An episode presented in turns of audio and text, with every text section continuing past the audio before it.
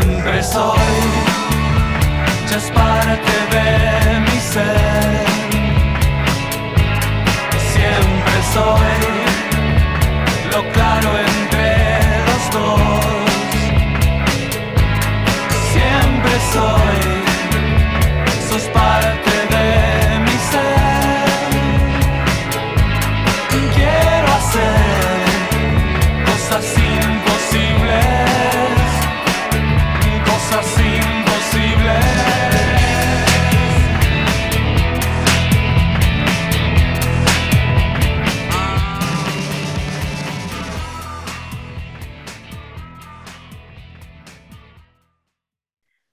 Bienvenidos a otro episodio más de Vamos al Útero.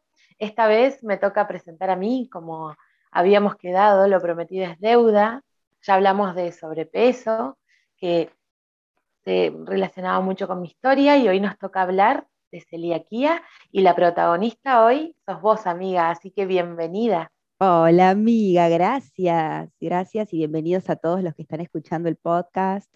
Sí, así es. Hoy, hoy hablamos un poco más de mí y de mi historia con, con mi síntoma famoso, la celiaquía. Es un gran tema, ¿no? Porque en el anterior hablamos de sobrepeso, es algo que es una enfermedad, es un síntoma que, que tiene cura, pero nos adentramos a la celiaquía, que es un síntoma del cual se, se habla mucho, y, do- y son esas enfermedades o síntomas en los que te dicen incurables. ¿Qué nos Sí. podés contar desde tu historia, de este lado B del que siempre habla- hablamos en Vamos al Útero, desde tu historia? ¿Qué nos podés contar? ¿Qué es ser celíaca? ¿Cómo es ser celíaca o enterarte de este, de este diagnóstico? Mm. ¿Y a qué edad te enteraste, amiga? Sí, en realidad a mí nunca me gusta decir ser celíaco, porque es fuerte, de repente te marca como una identidad. Yo no, no fui ni soy, tuve celiaquía, Wow. no, no es lo mismo. Y es una diferencia sutil, pero que te marca mucho la, la diferencia a la hora de, nada, de, de escuchar a tu síntoma y, y querer transformarte, porque, viste, cuando uno dice soy, es como decir soy cáncer, o sea, es muy fuerte. No Es una cuenta. etiqueta, es una, Una etiqueta, que te queda. Sí, tal cual. Y sí, obviamente cuando vos recibís el, bueno, yo, a mí me diagnosticaron, bueno, no sé por dónde empezar, pero vamos por partes. A mí, hay mucha gente que ya sabe que por ahí este fue mi síntoma y mucha gente que por ahí nos está escuchando que no tiene idea. A mí me diagnosticaron celiaquía a los mm, 24 años más o menos. Yo desde los 23 años, o hacía casi un año que venía con síntomas hasta que pude llegar al diagnóstico. Tardé entre 9 y 10 meses en llegar a un diagnóstico y eso fue lo catastrófico en mi vida. Tardar tanto en llegar a un diagnóstico, que ya si querés te cuento esa parte, conozco muy bien el síntoma en Sí. detalle. No solamente cuando recibís el diagnóstico recibís eso, sino que recibís un pronóstico, que es permanente, para siempre y de por vida, ¿no? Y eso es letal. o sea, imagínate que... Incurable, Y es ¿no? incurable, claro. A mí nunca nadie me va a venir a decir que algo se cura o no se cura. Y te- hoy te lo digo abiertamente. Nadie, nadie tiene el poder de decirte lo que podés o no podés. Hay un montón de personas en este mundo que han sanado síntomas de mala fama o síntomas que aparentaban ser incurables. Está lleno de casos, ¿no? Eso por un lado, yo nunca me creí el pronóstico, nunca. Bueno, vos ya me conocés, yo soy media rebelde, ¿no? Media como que a mí no me van a venir a decir lo que tengo que hacer. Pero eso para mí fue, fue como una bisagra porque por más que sabía que esto era supuestamente permanente y demás, yo, por lo, yo Florencia, eh, no digo que los demás lo tengan que hacer, yo no me iba a quedar con eso. Me parecía que siempre lo sentí, y más aún en ese momento, que si tu biología reaccionaba de ese modo, digamos, si mi intestino reaccionaba de ese modo ante el gluten, yo me tenía que preguntar para qué, ¿viste? Porque después el tema de la enfermedad tiene como un modismo también. Yo pasé por el modismo de que qué cool ser celíaca. Es cool, te lo digo así abiertamente. Es muy cool. De repente comes distinto, de repente todo el mundo me presta atención, de repente todo el mundo sabe quién soy, porque en una reunión es, ay, ahí viene Flor, la celíaca, la que te conté. Entonces, de repente, por un rato, pasás a ser protagonista, ¿eh? ¿Sí? O sea, lo asumo, pasás a ser protagonista. Lo que pasa es que ese protagonismo, durante un tiempo, a mí me empezó a molestar, porque por un tiempo era divino, pero después fue como, che, ya no quiero que me identifiquen por esto, porque al lugar a donde llegaba era, ahí viene Flor, la celíaca que te conté, que ella es celíaca, entonces, ay, ¿cómo andás? O sea, me presentaban así, O sea, yo pasaba a ser Flor la celíaca, ¿me entendés? Era como súper... era, sí, o sea, y después, nada, llegar a todos los lugares con el tupper, con tu vianda, con tu comida, y que por vez número 1500 alguien te pregunte, ay, ¿qué trajiste ahí? ¿Y por qué? ¿Y por qué usas un tupper? otra vez contarte toda la historia. Y a mí me embolaba, porque la verdad que yo quería ir a un lugar y que nadie me pregunte, es como que vos llegues a un lugar y alguien te pregunte por tu sobrepeso, ¿y por qué tenés 20 kilos de más? ¿Y por qué comes así? ¿Y por qué? Y la verdad que, o sea, a la vez número 2000, yo tenía ganas de trompear a la persona, porque realmente era explicar, nada, tu enfermedad a todo el mundo. Eh, venía un mozo en un casamiento, en un restaurante y tenías que explicar. Entonces, eso me empezó a molestar tanto que ahí fue como que de repente abrí la puerta a decir, che, no, Flor, pregúntate qué te está pasando porque, porque no puedes vivir así yo no estaba dispuesta a vivir así. Además me imaginaba onda 20 años para adelante con un tupper. No, te juro que, o sea, vos sabés lo poco que me gusta cocinar a mí, ¿no? O sea, vos sabés lo, poco que me gusta. Entonces, era como que dije, no, yo no puedo estar 20 años con el tupper en, la cartera, en la mochila, para todos lados. O sea, esto no es vida. Al que, al que le guste esa vida, fantástico. A mí me parece que me perdía de un montón de cosas. Me acuerdo eh, de nuestras charlas y salidas en las cuales una vez me, dijiste, amiga, si yo me tenía que ir a la China a hacer algo para, sanarme, iba a hacerlo. No me importaba, como hablamos en el, en el episodio anterior, que vos, vos veías, no, me acuerdo la palabra, creo que me dijiste convicción o que yo estaba convencida de lo que hacía. Determinación. Determinación. Yo creo que, que, hay una palabra que también te define a vos, es esa. Mm. Porque vos no, no, te importaba el costo, vos querías sanarte, sí. acomodé lugar. Y creo que que eso es algo que, te identifica la rebeldía, ¿no? También esto de decir, bueno, nadie me va a decir que esto se sana o no se sana. Pero contale a la gente que por ahí no, no conoce un poco tu historia, cómo se sintió esa flor de 24 años con ese diagnóstico, más la vida que a vos te había tocado vivir. Porque no es que de repente tu vida era hermosa, fenomenal y, caíste con un diagnóstico. No. Vos venías con dolores también, ¿no? Los dolores del alma de los cuales hablamos siempre. Sí, Sí, eso me parece re importante porque la celiaquía fue como mi síntoma despertador, porque fue la última gota que rebalsó el vaso y si no me hubiera apretado tan fuerte, yo no hubiera reaccionado. Pero en realidad, vos que conoces mi historia, yo venía de dolores muy pesados en mi vida, de muertes, de una depresión muy profunda, depresión diagnosticada, digo, o sea, ¿no? Yo venía de, de hacer terapia, había hecho psicoanálisis por muchos años, es decir, yo venía ya en una búsqueda por cambiar y por sanar mi vida, y ya venía adentrada en los caminos espirituales. Yo en ese momento había escrito un libro sobre ley de atracción, venía indagando sobre toda esta temática de nada, de la ley de la manifestación, de la ley de atracción, de cómo creamos la realidad. Ya, yo ya estaba despierta ante eso, pero evidentemente algo más faltaba. Y entonces cuando yo me enfermé, mi primera reacción fue, ¿cómo puede ser que con todo lo que yo vengo aprendiendo, me enferme. Si supuestamente vos vibrabas positivo y pensabas en positivo y escribías afirmaciones y demás, y, se suponía que, ya tenías que empezar a atraer una vida feliz. Entonces, mm, a mí me dio mucha bronca en ese momento, porque además me sentí como onda, che, yo que estoy escribiendo un libro sobre esto, me, me enfermo, o sea, no, no entendí nada, ¿no? Fue como esa primera sensación. Y después de, bueno, muchos años de terapia y de psicoanálisis, de, otro tipo de terapias, de hablar mucho de, los dolores de mi vida, que eso daría para otro capítulo, es verdad que cuando llegó la celiaquía a mi vida, mm, la conozco muy bien y, bueno, fueron, la padecí mucho porque al tardar, al llegar, al tardar el, el diagnóstico en llegar, bueno, eso hizo que los síntomas se incrementen y que mi cuerpo padezca muchísimo, diarreas crónicas, dolores de cabeza, náuseas, vómitos, deshidratación, bueno, en fin.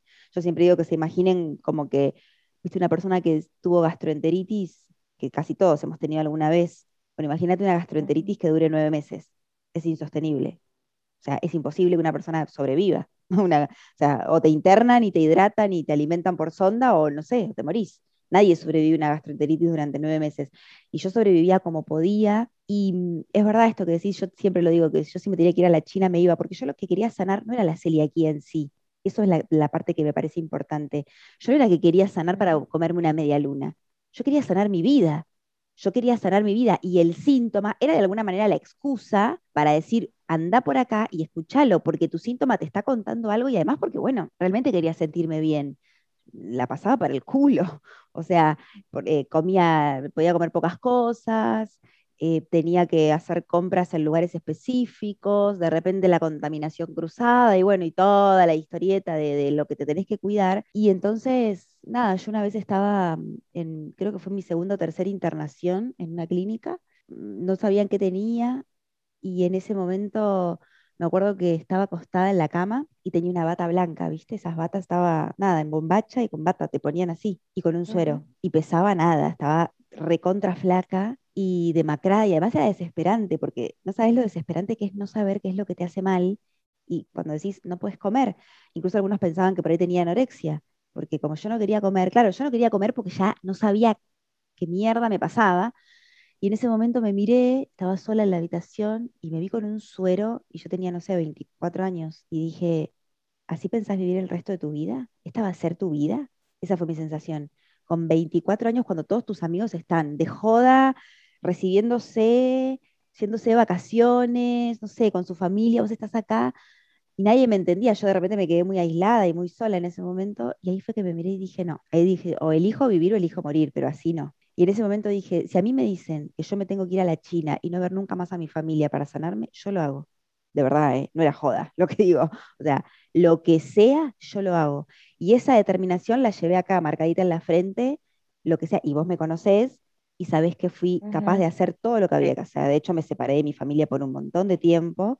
Nada, para alejarme, para, para poder pensar tranquila hacia dónde quería ir, porque evidentemente me sentí intoxicada ahí adentro de, toda esa burbuja, y lo hice, y lo hice sin dudas, y no me importaba, ¿eh? no me importaba nada de verdad, porque cuando tenés que vivir, no te importa, esto pasa, o sea, hay personas que, bueno, por ahí no, lo eligen, yo elegí vivir.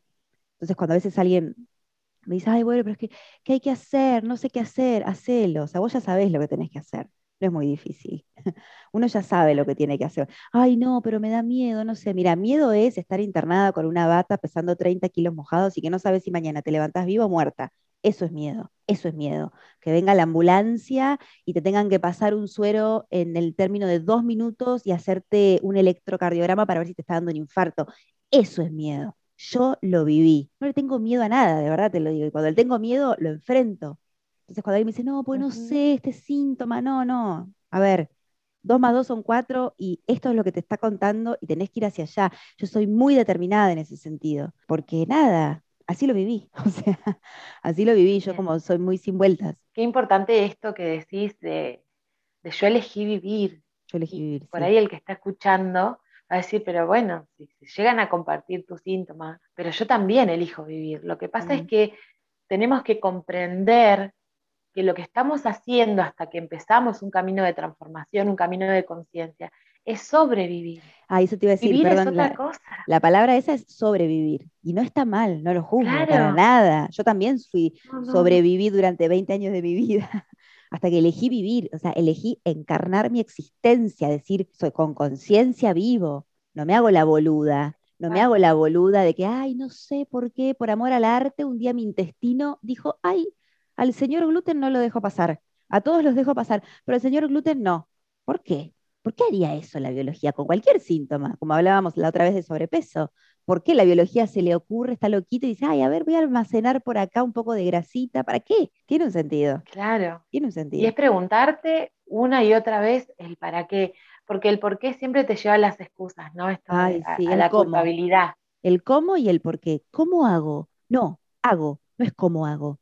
¿Entendés? Es hago. Yo lo agoté veo, todos los Lo recursos. Claro, yo era capaz de ir arrodillada hasta la China, o sea, no, no sé, tenía esa determinación. Entonces, buscando, buscando uno encuentra, y buscando, buscando uno crea esos caminos. A mí me, me gusta mucho compartir esa determinación mía, porque si no, siempre caemos en la cómoda de que el otro me lo resuelva.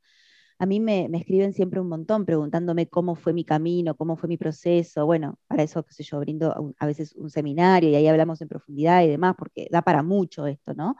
El camino te lo creas, te lo creas vos, es, es tu camino. No sé, esa determinación yo te puedo inspirar a tenerla, pero la tenés que tener, eh, sentirla, como la tuya, ¿no? Con el sobrepeso, que también debe ser como en la cómoda, este, bueno, ¿y cómo hago? Y no sé. Bueno, me, me puse como muy determinista ahora.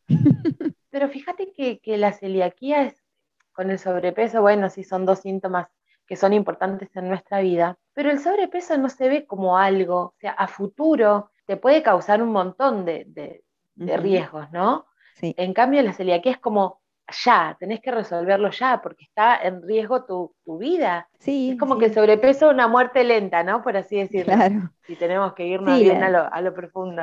Sí, la celiaquía, bueno, tiene distintos matices, hay que ver si no todos lo vivieron igual y demás, pero en definitiva, como es un síntoma que si vos haces la dieta no te trae ningún perjuicio, porque vos podés vivir sanamente toda tu vida, nada, hay gente que por ahí lo, la, la- la- la tiene en su vida presente y la, la lleva y está muy bien.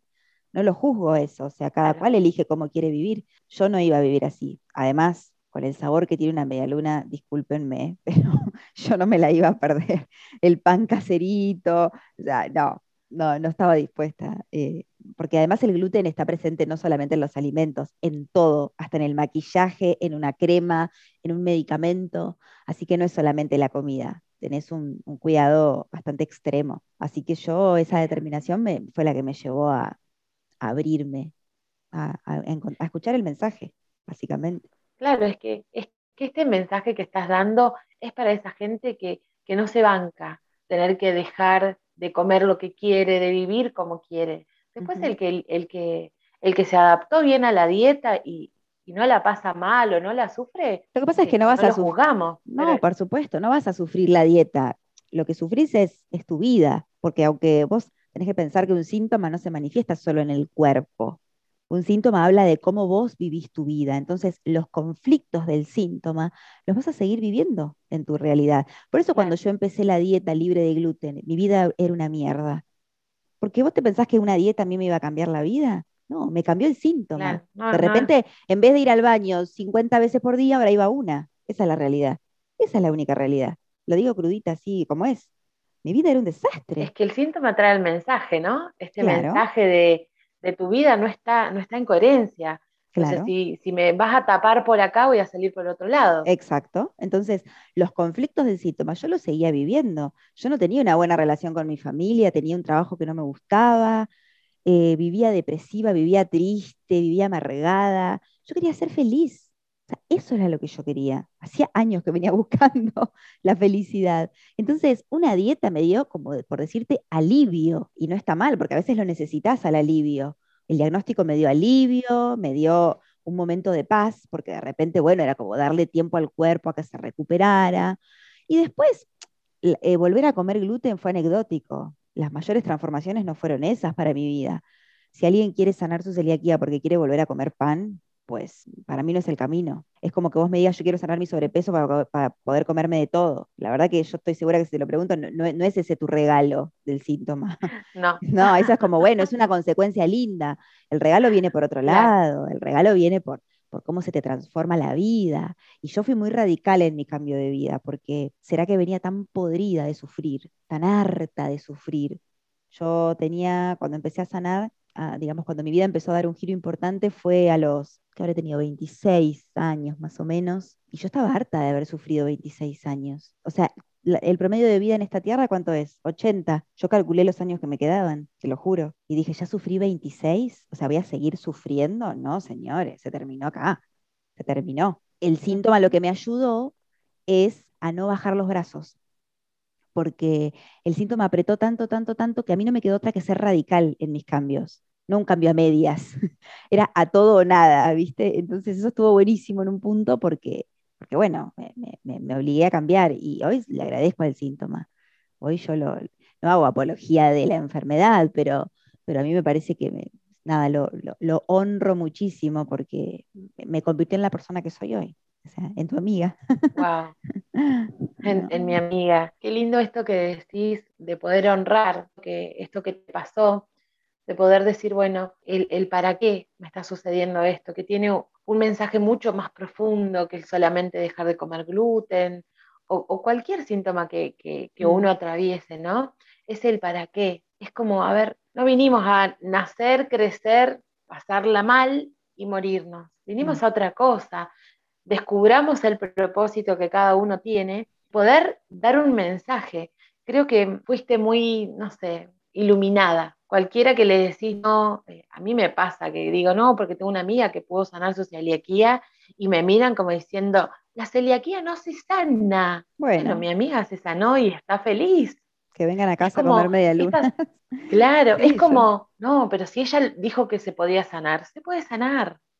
Y Y, pensá que y yo- aparte que sanar no es solamente dejar de, no, de ser celíaca, ¿no? Es sanar es algo más profundo que solo vos, solo vos sabés en tu historia qué, qué es sanar tu celiaquía. ¿Qué hay detrás de la celiaquía, Flor? ¿Qué conflictos encontramos? Uy, hay un montón, hay un montón, pero mm, principalmente yo creo que el, el mayor de todos, el- o el principal, es el conflicto con la figura paterna o con las figuras de autoridad a lo largo de tu historia, ¿no? Porque vos pensás que el padre de familia, eh, históricamente, ha sido la cabeza de familia y la autoridad de la familia, ¿no? En, en términos colectivos venimos de esas historias donde el padre o la figura paterna ha sido el que ocupa la, eh, el- la cabecera de la mesa y, y ejerce la autoridad. Pero bueno, en el caso de, de alguien con celiaquía, esa autoridad se vive más bien como autoritaria, como invasiva, como, como no permisiva, no amorosa. Entonces, eso genera un gran conflicto y, bueno, y el gluten está muy asociado a esas historias porque el gluten principalmente es una proteína que se encuentra en el trigo y con el trigo sabemos que se hace el pan. Y el pan arquetípicamente representa al padre, porque, viste, cuando uno dice, bueno, es el el que trae el pan a la mesa, ¿no? El padre. El que trabaja, el que trae el pan, el que trae el alimento, se lo representa así. Entonces, te lo digo ahora sí muy vagamente, ¿no? Pero, pero básicamente Sí, tiene que ver con esas historias, con las historias paternas. Y acá por ahí alguien me va a decir, ay, bueno, pero yo no tengo papá. Bueno, pero ese puede ser el problema. ¿sí? Alguien me puede decir, no, bueno, es que mi mamá es la figura de autoridad en mi casa. Bueno, ese puede ser el tema, ¿dónde está papá? Y, y bueno, y, y es complejo de, de- de- de mirarlo porque hay, hay muchas variantes. Yo la verdad que me volví como muy experta en el síntoma, me apasiona, me encanta. He atendido muchísimas consultas donde, bueno, muchas personas han sanado. Y en, líneas generales ese es como el, el conflicto, ¿no? Esa sería como la historia que está detrás. Y a partir de ahí se desencadenan un montón de historias más y lo que te iba a decir era que vos pensás que yo cuando, cuando yo sané mi celiaquía, no había ningún tipo de información sobre el tema. No había nadie que hablara, nadie que te dijera se puede sanar, nadie que te dijera la lista de conflictos que tiene, nadie que te mostrara esa posibilidad. No sé si fui la primera, pero por lo menos la primera que conozco, porque no era un tema así como muy di- divulgado el tema de la celiaquía. Se hablaban poquitas cosas y nada. De repente yo digo, las personas tienen hoy un montón de información eh, disponible. Yo no tenía nada. A mí, a mí cuando a mí me preguntan, ¿y pero cómo hiciste? Y yo no sé cómo hice. Autodidacta, chicos. yo fui autodidacta. Yo dije, bueno, a ver cómo se vuelve a comer, cómo se... De verdad, no hubo nadie que me explicara lo que era una cuarentena. nadie- no existía que alguien te dijera, che, en cuarentena te puede pasar tal cosa. Cuarentena le llamamos al, al proceso que uno deja pasar entre, entre una consulta y la otra, ¿no? Para que se entienda. Y nadie. Yo fui autodidacta total. Entonces, hoy está toda la información disponible. Después depende de cada uno llevarlo adelante y hacer el proceso. Eh, y la verdad que en todos estos años la transformación ha sido enorme, pero bueno, he tenido que pasar por un montón de situaciones difíciles también, porque se te ponen en juego un montón de cosas. Y hoy tengo, no sé, un vínculo con mi papá, con mi mamá, con mi familia hermoso. Con sus, con, con sus quilombos también, ¿no? Tampoco es perfecto. Claro, como toda familia. Como toda familia, pero, pero bueno, yo me atreví y la verdad que eso se convirtió en una ganancia muy grande para mí, porque yo hablo desde mi experiencia y desde mi propia historia de vida, entonces contra eso no se puede. Y enorme, qué sé yo, lo, lo, lo que fui transformándome. Me parece, no sé, que pasaron 25 años y no pasó tanto tiempo, porque las transformaciones son Es increíbles. Sí, Sí, sí. eso es muy cierto. Es como vos decías hace un ratito, esto de el conflicto es con las figuras de autoridad. Y la figura de autoridad está representada a cada paso que das en la vida, ¿no? En todo, en tu Porque, pareja, porque en tu pasa jefe, esto, ¿no? en el, en el Wow, el presidente, jefe. en el gobierno, en el Estado, en cada persona que se te, repre- eh, se te represente como una autoridad. Lo vas a vivir así. Claro. Por eso somos personas que más bien estamos como a la defensiva, porque ya no queremos que nada ni nadie nos dirija, nos invada, nos controle. Después uno va apaciguando eso, ¿no? Mi personalidad tiene mucho de eso, pero bueno, lo he trabajado mucho. Y no solamente lo he decodificado, yo después con, con todo lo que tuve que, digamos, con todo lo que fui descubriendo con la decodificación, todo aquello que iba apareciendo e iba saliendo, yo lo tenía que sostener desde, otras, desde otros lugares. Un gran sostén para mí ha sido y es eh, la terapia, ir al psicólogo. Vos sabés que yo amo la psicología, Sí, sobre todo los- la psicología que está abierta a estas miradas. He tenido la, la, mm, por creación propia, ¿no? De crearme psicólogos que han sabido abrirse a, estas miradas más espirituales y más integrales de la vida. Entonces, me han que sabía que no iban a creer que yo estaba loca si les decía que un síntoma contaba una historia, ¿no? Y entonces me apoyaron siempre y me ayudaron a, a contener procesos y situaciones que se iban presentando. Porque la decodificación es como que te desarma un código, pero tenés que saber volver a armarte. Y ahí uno va creando herramientas o disciplinas que te ayudan en el camino y que te construyen. claro. Para mí es re importante eso Es también. que tuvimos la suerte, sí, sí, tuvimos la suerte de crearnos, eh, en mi caso es mi psicóloga, que también es, es una psicóloga holística, y que Claro. no, en esta ciudad en la que yo vivo no debe haber, No, sí hay. ¿no? Y de repente aparece, aparece una psicóloga que te dice, sí, respeta tu mirada y avala tu observación, ¿no? Es Claro. decir, bueno, hasta, hasta eso te das cuenta cuando sanás, que te vas creando momentos, personas, son como anillo al dedo, ¿no? Esto de, Sí, para de- cada de momento. saber que, que- que te van a acompañar. Y, y no centrarte tanto en que solo una cosa es la que, la que te va a salvar. Es que no es en la realidad cosa. venís a desplegar, No, venís claro, a desplegar las alas. No, no- no es na- no es nada de afuera lo que te va a salvar. Sos vos misma, No, sos vos tal cual. No es la herramienta, no es la herramienta. Eso lo escribí hace poquito, creo que, no sé, en un mail. No es la herramienta, es uno asumiéndose el creador de su existencia. No es la herramienta, no es la decodificación. Por eso, porque si no, todos los que utilizarían la misma herramienta llegarían al mismo resultado, y eso no sucede. Porque los procesos son individuales y porque el camino es propio. Tal cual. El camino lo hace el caminante, lo hace uno. Entonces no es la herramienta. Uno puede nutrirse de esas herramientas, podés nutrirte, podés tomar de ahí lo que a vos te sirve, pero es uno el que hace su propia alquimia. No es el terapeuta, no es la, la teoría, no es la decodificación, no es la terapia, no es el reiki, no es, no, es lo de afuera, no es la medicina, es uno que ayuda en esas herramientas, por supuesto, sin ninguna duda, pero después es uno el que hace la alquimia. Por eso no es la herramienta. Es- es- es- y yo creo que es la integración lo que hace. Yo pude integrar un montón de caminos en ese momento, porque como hoy te decía, yo venía de transitar un montón de caminos antes de llegar a tener celiaquía. Yo venía de hacer psicoanálisis durante más de 10 años, es decir, tenía un proceso de indagación propia, no es que nunca me había mirado a mí misma. Yo sí venía de un proceso, había recorrido distintos caminos espirituales, había estudiado mucho la ley de atracción, a- ya, ya había abierto los ojos a otras cosas. Llegué a la celiaquía con todo ese bagaje y bueno, y también fue nada, una información que me Tuviste que armarlo, ¿no? Tuviste Claro. que ir acomodando las piezas. Totalmente. Flor, y contame y contanos, ¿no? ¿Cómo fue ese día o cómo te sentiste ese día que, que encontraste la forma o el espacio para decir, yo tenía razón, esto lo puedo sanar? Vos decís el día que... ¿Qué sentiste? Porque vos estabas, vos estabas en- a tus 24 años internada y dijiste, bueno, yo quiero vivir. sí, yo y quiero algo vivir. tiene que, tiene que aparecer, algo tiene que pasar. Y el día que, que dijiste, encontré el lugar, el espacio o el camino para sanar, ¿cómo fue ese día? ¿Cómo te sentiste? Y yo igual estaba muerta de miedo. o sea, tenía está, mucha, tenía mucha certeza, pero tenía un cagazo bárbaro, porque obviamente eso te sucede, pero mi certeza era más grande que mi miedo. Punto. Mi certeza era más grande que mi miedo, porque yo ya sabía lo que implicaba quedarse en la vida que tenía. Quedarme en la vida que, haber vivido la vida como la había vivido, me había llevado a enfermarme. Por ende, si seguía en la misma vida, el resultado ya sabía cuál era. O morirme, o vivir enferma, vivir sufriendo. Y ahí es donde elegís. Ahí es donde elegís. O sea, ya viste que hay otra posibilidad. ¿Qué hacemos? Al no quedarme más nada por, por, por buscar, dije, bueno, voy por acá. Ahí encontré la decodificación, creé, creé ese camino hermoso y, y, me terminó de dar esa vuelta que yo necesitaba y, y la utilicé. Y mi certeza era más grande que mi miedo, pero por supuesto que tenía mucho miedo. Porque además no es que sanás la celiaquía y ah, salís cual, no sé, cual modelo a caminar por la calle diciendo, ay, qué fantástica que es la vida. No. O sea, por eso digo que no es así, no es que yo agarré tres facturas, tres medialunas y dije, ay, qué maravillosa que es la vida ahora. No, señores, no, no, no.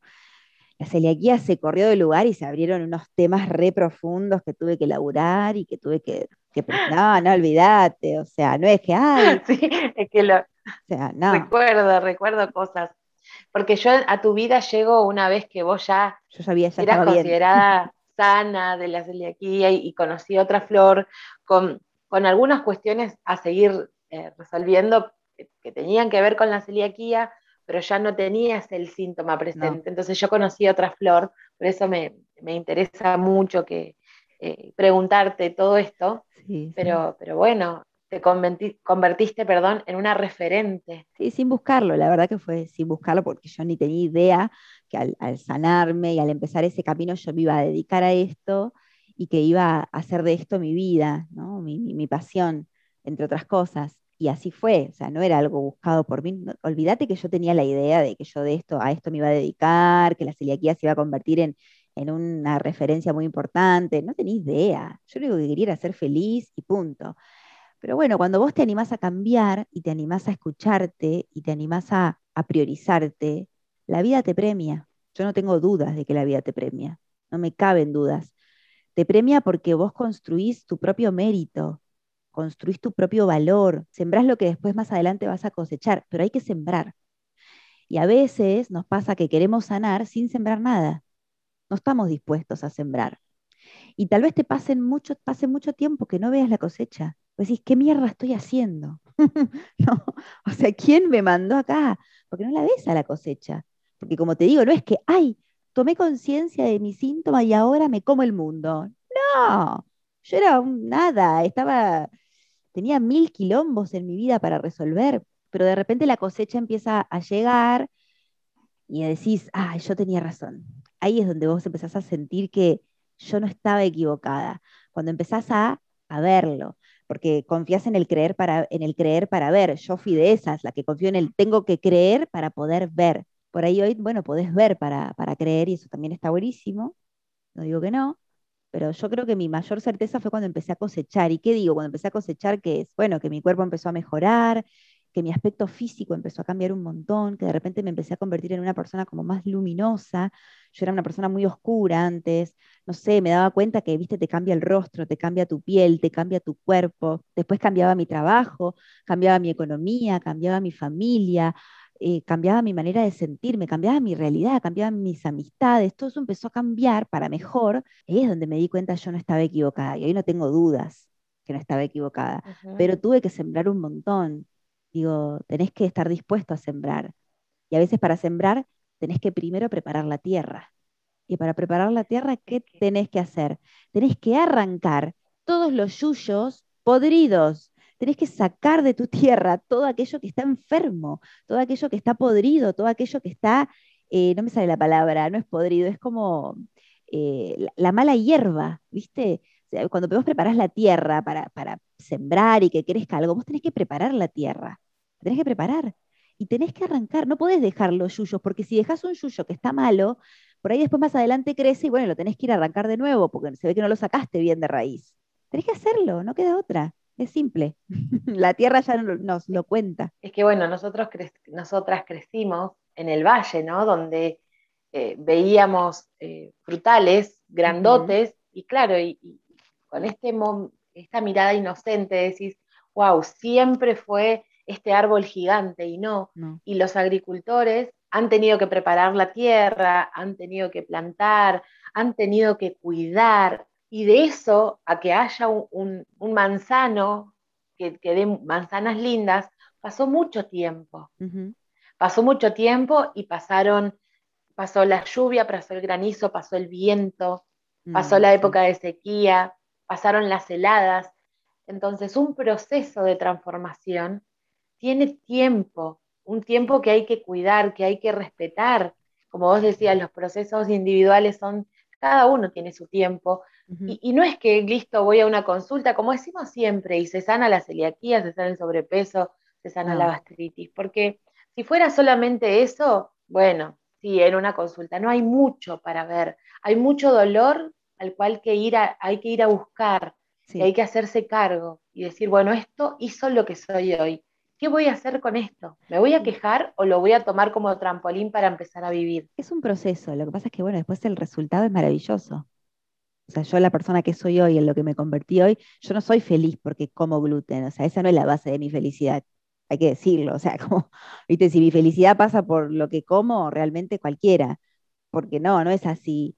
Nada más que ahora simplemente no me preocupo, como lo que quiero, cuando quiero, simplemente no tengo que tener ese cuidado, de hecho ya me olvidé, la verdad que ya me olvidé a veces paso por el supermercado, ¿viste? Y paso por la góndola sin gluten y digo, ay, me acuerdo de cuando yo iba al supermercado, ¿viste? Ay, me parece que está a años luz esa historia. Pero bueno, la, tuve que atravesar. Entonces, el resultado es hermoso, pero uno tiene que atreverse, no sé si tanto a, no es que ay, vas a padecer el proceso y todo, sino animarte a sumergirte en tus sombras, animarte, animarte a sumergirte y que no se trata de imitar el proceso de nadie. Por eso cuando a mí me preguntan vos cómo hiciste, ¿de verdad sirve que yo te cuente cómo hice? O sea, ¿de verdad? Porque me tengo que sentar y redactarte desde que tengo 15 años, cómo empecé la primera sesión de, con el psicólogo, porque ahí empezó mi, mi transformación.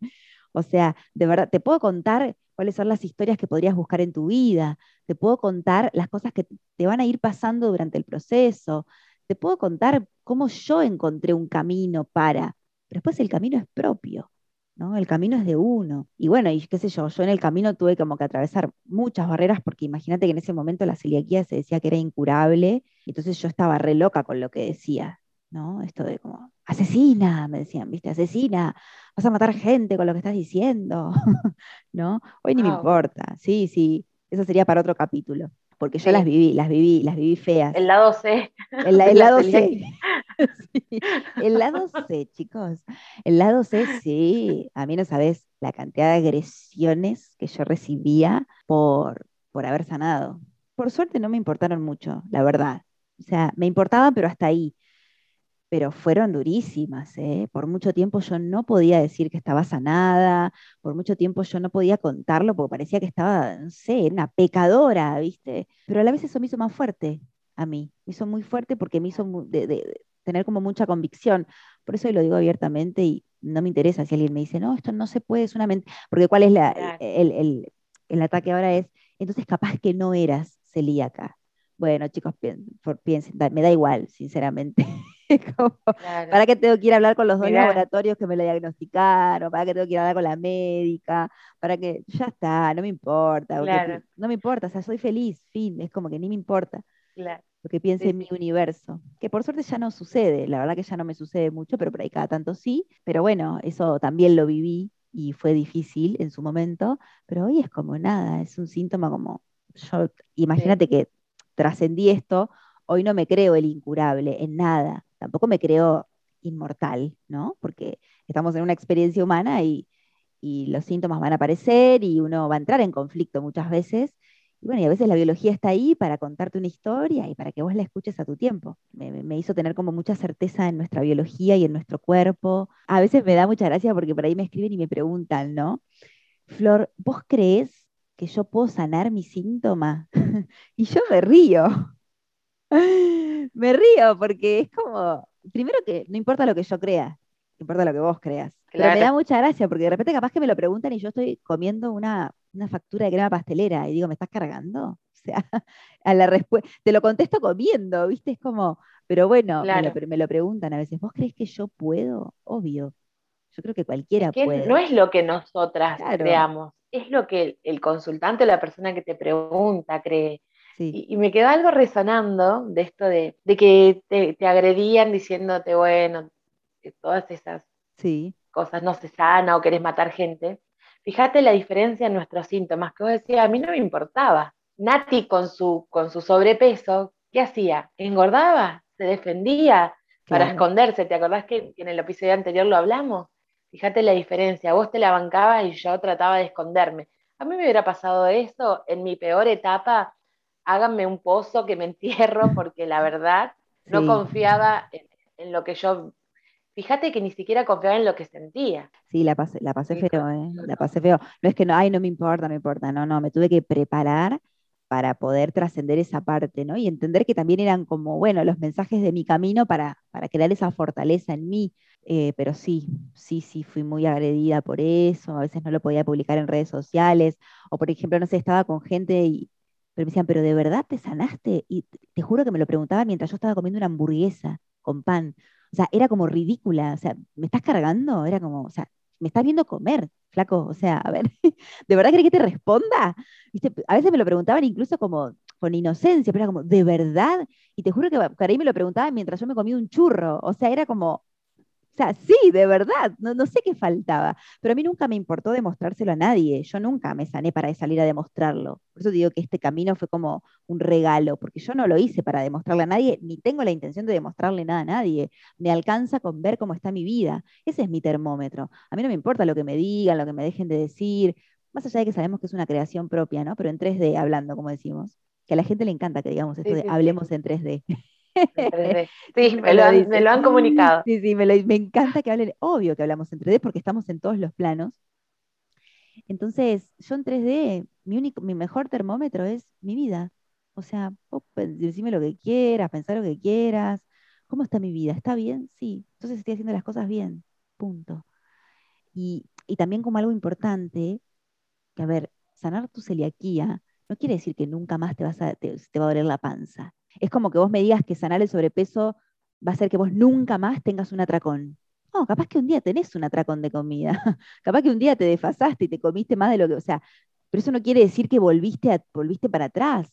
Simplemente, bueno, o estás viviendo un conflicto, o tuviste una diarrea porque te pasó algo y porque hay algo que tenés que elaborar a partir de eso.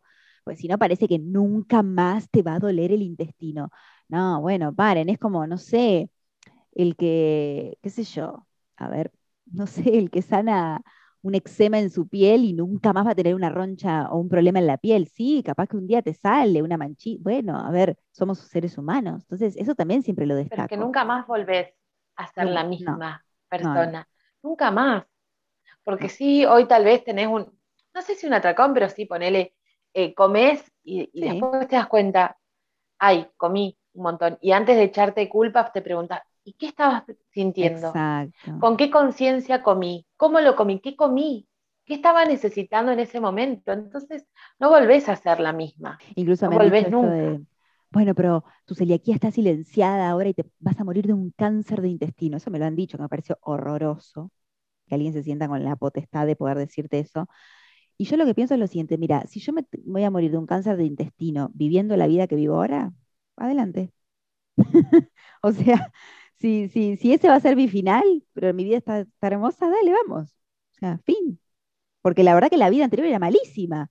O sea, prefiero de última terminar en lo mismo, pero viviendo feliz. O sea, ¿me entendés? Digo, o sea, si, si voy a llegar a eso. Lo decodificamos. No te preocupes que si te lo diagnostican en algún. lo decodificamos. Pero es que no se trata de eso. Nadie, yo no soy inmortal ni soy nada. O sea, no me siento todopoderosa, ¿viste? Eh, pero digo, si el resultado de va a ser ese viviendo esta vida, dale, porque yo me siento feliz en esta vida que tengo. Estoy feliz, estoy plena. El miedo es a la muerte, amiga. Claro.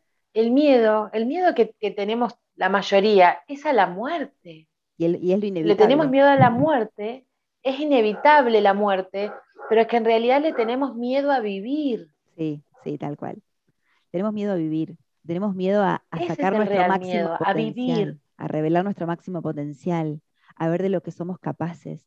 Tenemos miedo, le tenemos miedo al enorme poder que tenemos. Nos da miedo la libertad, nos da miedo ser libres, nos da miedo elegir, nos da miedo ver el poder que tenemos, nos da miedo todo eso y a mí yo no, no concibo la vida de otra manera hoy, no concibo la vida de otra manera. Vos me conocés, todo lo que yo he atravesado para conquistar mi libertad, para conquistar mi, mi, poder de, elegir, para conquistar mi, propio poder de transformación. Y una vez que, se te reveló eso y que lo asumiste, no hay vuelta atrás. Y vos me has visto también incluso de nada, de ¿qué hay, qué hay que hacer? Mi pregunta es siempre, ¿qué hay que hacer?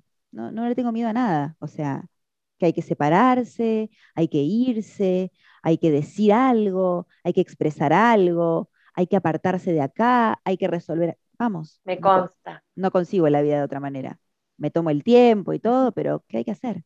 ¿Qué hay que hacer? mi felicidad no se negocia, ¿eh? mi felicidad, mi libertad, no son negociables en ningún aspecto de mi vida. Que me equivoco mil veces, obvio. Pero bueno, ese es mi mantra, crear una vida plena. Y bueno, eso te lleva muchas veces a, vivir una vida que está fuera de, la norma, ¿no? O de, lo que nos, nos, hemos acostumbrado. Pero bueno, mi vida viene así desde, desde muy temprana edad. Vos pensás que esa cosa rebelde mía tiene, me ayudó muchísimo. Yo, yo estudiaba, a los, terminé el secundario y me puse a estudiar abogacía, derecho, primer año de, la, de la, carrera. Y yo había sido abanderada en el colegio, o sea que imagínate, eh, se esperaba de mí que nada, que triunfara ahí, y me iba súper bien en la carrera. De hecho, promocioné todas las materias, había terminado el año fantástico, pero yo no te puedo explicar la infelicidad que yo tenía. Me acuerdo que un día también me paré así en el medio del edificio de la Facultad de Derecho, que era un edificio antiguo, divino, y yo los miraba a todos, que además me parecían todos unos incoherentes, porque yo estudiaba las leyes y después no se aplicaban las leyes. O yo decía, ¿pero qué estudiamos, chicos? esa era mi pregunta. Me están diciendo, me hablaban de la Constitución Argentina, porque yo estudié la Constitución Argentina en la facultad, y en este país pasaba todo lo contrario. Entonces yo decía, pero esto es una incoherencia o sea, yo me acuerdo que tenía ganas de agarrar a todos mis compañeros y decirle, dense cuenta, o sea, que esto no está bien, hay algo acá que no está bien, ¿viste? Entonces yo me acuerdo que un día me Voy a ir a buscar justicia a otro lado, dijiste. Claro, yo decía, no puede ser, o sea, me están hablando de la constitución, del artículo no sé cuánto, y después no pasa, y hasta el profesor me acuerdo que lo decía, chicos, esto que leen acá, después en la práctica no se aplica. Y yo era como, pero señor, me está cargando, o sea, ¿para qué vengo? No entendía yo, ¿viste? Entonces, un día me paré en la facultad y dije, yo no soy feliz y esta no es la vida que yo quiero. Me acuerdo que fui y le dije a mis papás que yo dejaba la facultad, o sea, esta fue mi palabra, ¿no? Que yo dejaba la facultad y que hasta que yo no sea feliz no iba a tomar ninguna decisión. Me querían pegar una patada en el culo, olvídate, ¿viste? Era como, como o sea, no. Y, no, no, olvídate, era como, ¿cómo que hasta que no, esta piba dice que hasta que no sea feliz, no, o sea, ¿de qué vas a vivir? ¿De qué vas a comer? Me decían, ¿no? Y me animé, me animé, era al revés de lo que para mi generación se esperaba con el precio de, que había mucha gente que me tenía lástima, porque me acuerdo que me decían, ay, me acuerdo esto de, ay, dejaste la, facultad, ay, pobre, me decían, ay, qué pena, qué pena, me decían. Y esa, esa gente que me decía qué pena ahora me aplaude. me ríes. ¿Sabes? vos, vos lo sabés, amiga. Me decían, ay, qué pena, con, la capacidad que tenés, con las capacidades, claro, la piba era un bocho en la escuela, con las capacidades que tenés. Y yo confié en mí, yo confié en mí, confié y, hoy eso para mí es un tesoro. Confié mucho en mí. Y nada, las personas cercanas a mí intentaban que yo eligiera una. Es que yo no era que no quería ir a la universidad, yo no encontraba en la universidad lo que quería hacer. O sea, vos me pedías que vaya a la universidad, pero en la universidad, claro, en la universidad no te enseñaban rituales para la abundancia. No, no había una carrera que se llamara así. No había una carrera que se llamara, no sé, el mensaje detrás de tu síntoma. Y, yo quería eso. Entonces, bueno, me puse a estudiar por mi cuenta. Siempre fui muy estudiosa y autodidacta. Me preparé un montón, me preparé muchísimo. Pero bueno, me, me decían eso, ay, qué pena, qué lástima, ¿no? Y después hubo una parte donde la gente empezó a verme que yo comía de todo y era como que había gente que no entendía. Sabían que algo funcionaba, pero no entendían qué corno había hecho y nada. Y después eso se convirtió en mi vida. Y naturalmente se convirtió en mi vida. Pasaste, pasaste, de ser, ella es la celíaca, a qué pasó con que no trae su vianda, que, que come lo que estamos comiendo. No, y sobre todo qué pasó con, esta flor que, que, que en algún momento había elegido este camino y que muy pocas personas creyeron en mí, creo que las contaría con los dedos de, una mano, y de repente fue como, ah, ah, sí podía, ah, sí se podía esto, ah, sí, podía hacer lo que quería, podía elegir, podía construirse, podía. También creo que esa fortaleza me sirvió mucho a la hora de sanar mi síntoma, porque yo ya sabía lo que era ir al revés del mundo o, nada, o elegir, hacer lo que sentís. Yo era, viste, una, siempre una cuestionadora. Yo decía, ¿por qué hay que ir a la universidad? ¿Por qué? a la gente, ¿por qué? Bueno, porque sí, me decían, ¿viste? ¿Pero por qué? ¿No? Para ser alguien. Claro, para ser, para alguien, ser alguien. Para ser alguien. Ay, yo soy alguien desde que nací. Ese era mi, mi, discurso, che. Soy alguien desde que nací. Sí, total. Y no voy a ser feliz estudiando en la universidad. Compartimos eso las dos, por eso, bueno, somos amigas, ¿no? Tenemos mucho en común. No estoy en contra de la universidad, igual, eh, ojo, me parece fantástica. No, para nada. Y me parece que nada, hay conocimientos que son increíbles y ah, yo he aprendido muchas cosas igual de, de la universidad, pero por, por, cuenta propia, porque soy muy estudiosa. Me encanta estudiar, pero me encanta estudiar lo que me gusta. Iba a decir, no lo que me imponen, recelíaca, ¿no? no lo que me imponen. chan, chan. Pero, pero sí, pero bueno, esa fortaleza estuvo mucho en mí. Entonces yo me construí desde ahí y, y, y mi mayor tesoro es haberme animado y, y que cuando el proceso lo haces por, por vos y lo atravesás vos, se convierte en ganancia. O sea, todo lo que atravieses se va a convertir en ganancia, se va a convertir en mérito propio, porque a mí nadie me dio nada. Fui yo la que se puso la camiseta, viste, y arrancó y, y no me importó. Porque para mí, esta vida es única. O sea, yo no concibo permitir que en esta vida seas infeliz. No hagas lo que quieras. O sea, perdón, es única esta vida.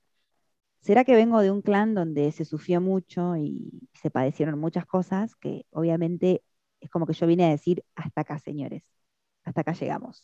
Y nada, y fui abriendo mi mente, fui, bueno, habría, mucho para, para, hablar ahí, pero la celiaquía me enseñó mucho de hacer caminos diferentes. La celiaquía a mí me enseñó mucho de, de atreverte a ser quien querés ser y de pensarte distinto y de abrir nuevos caminos que hasta el momento no estaban, porque el camino de la sanación de la celiaquía era un camino que no estaba, no existía y yo fui como una de las que lo fue abriendo. Y por ese camino fueron... Una llegando, buscadora. Por ese camino entraron un montón de personas y me parece genial. Que cada cual después fue recorriendo ese camino y armó el propio también. Me parece que, que en ese sentido fui como muy revolucionaria eh, de, de, de, generar mi propia revolución. Contra eso, viste, después, nada, sos como el junco, viste, atravesaste los vientos, atravesaste las tormentas, atravesaste el sol, atravesaste la lluvia y acá seguís y después sabés cómo, cómo atravesarlos y ya después no te pegan tan fuerte, no, no, no, no, no te modifican, quiero decir, ¿no? Sos como un árbol sólido que tiene sus momentos, lógico, pero bueno, a mí me gusta mucho inspirar desde ese lugar. Y hoy el premio es enorme porque un montón de gente me escribe, me felicita, me manda, no sé, me, me dice, sos mi... A mí me, me pone re contenta eso porque porque yo creo que todos tenemos esa capacidad que se trata solo de cultivarla. A mí me gusta mucho romper estructuras, soy una persona que rompe estructuras y la celiaquía me ayudó mucho a, a eso también, porque tuve que romper una estructura. La celiaquía era un síntoma que te estructuraba demasiado y de repente rompes esa estructura y ya, no te importa nada, chao. Una valiente. sí, a vivir como cada uno se le cante, básicamente. Yo promuevo que cada uno viva como se le cante y chao, vos, vos lo sabés a eso. Sí, sí, sí, totalmente.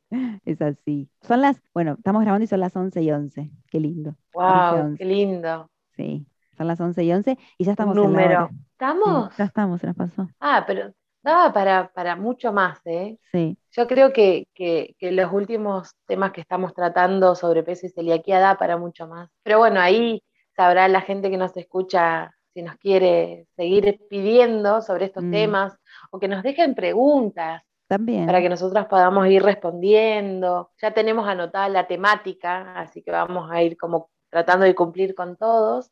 Pero agradecerte por abrir tu corazón, más de lo que ya lo abriste, amiga. La verdad que para mí sos una valiente y me encanta tenerte en mi universo, en mi vida y que seamos amigas, así que te honro.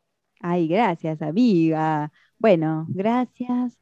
Se nos va un nuevo episodio de este Vamos al Útero podcast. Espero que, que, esto les sirva por ahí a un montón de personas que están atravesando este síntoma que yo tuve o cualquier otro, porque creo que de, de eso se trata y de expandir conciencia, de llevarla. Y hermosa creación esta amiga. Así que gracias. Que lo disfruten y nos vemos en un próximo episodio. Gracias, adiós. Siempre soy es parte de mi ser. Siempre soy.